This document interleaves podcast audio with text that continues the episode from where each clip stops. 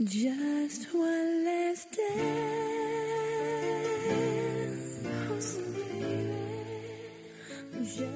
one last dance. 真正走掉的那次，关门声最小。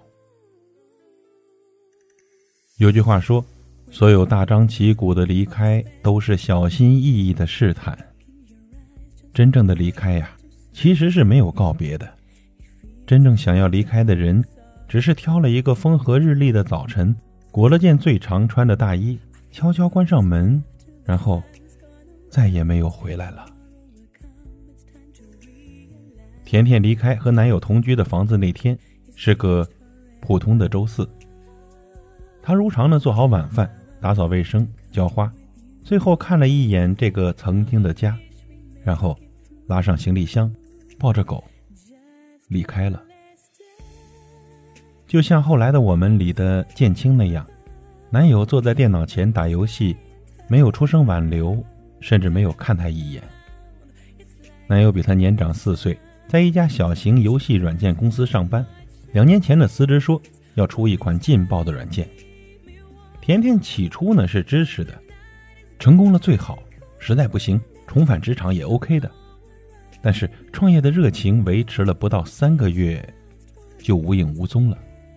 男友开始沉溺游戏，周末呢又和朋友各种出去浪，甜甜在他身上几乎看不到任何希望了。劝也劝过，吵也吵过。什么样的狠话都撂过，甚至好几次吵架都差点把家给拆了。很多次，甜甜哭着说要分手，到最后呢，总被哄得两眼红红的，再信他一次。一次失望可以下咽，第二次、第三次也可以，但是很多很多次以后，她真的坚持不下去了。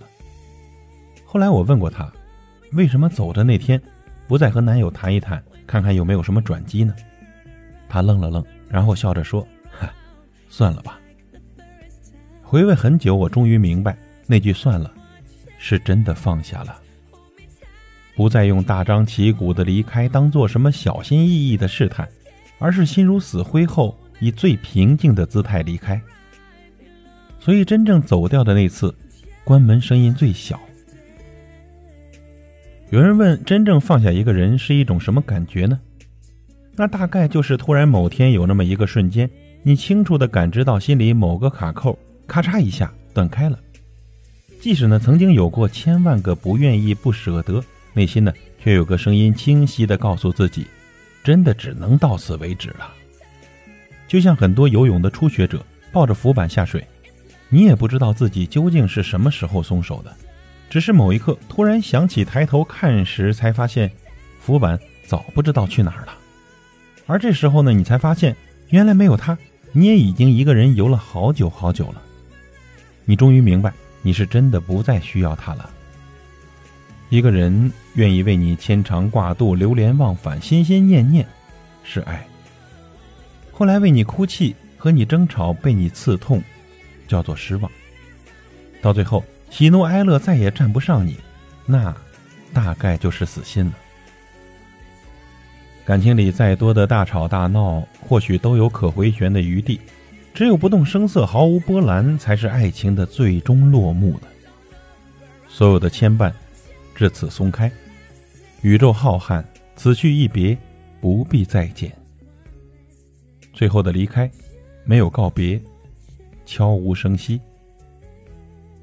在决定离开前呢，我们往往会挣扎很久很久，怀抱着那一丁点的希望，为对方找尽各种借口，想着也许时候未到吧，也许是自己哪里做的还不够好，也许可以再坚持一下就好了。只是镜花水月般的期待，终究会像梦幻的水晶泡泡，戳一戳就碎了。某一天，你总会突然醒悟，然后叹一口气，跟自己说。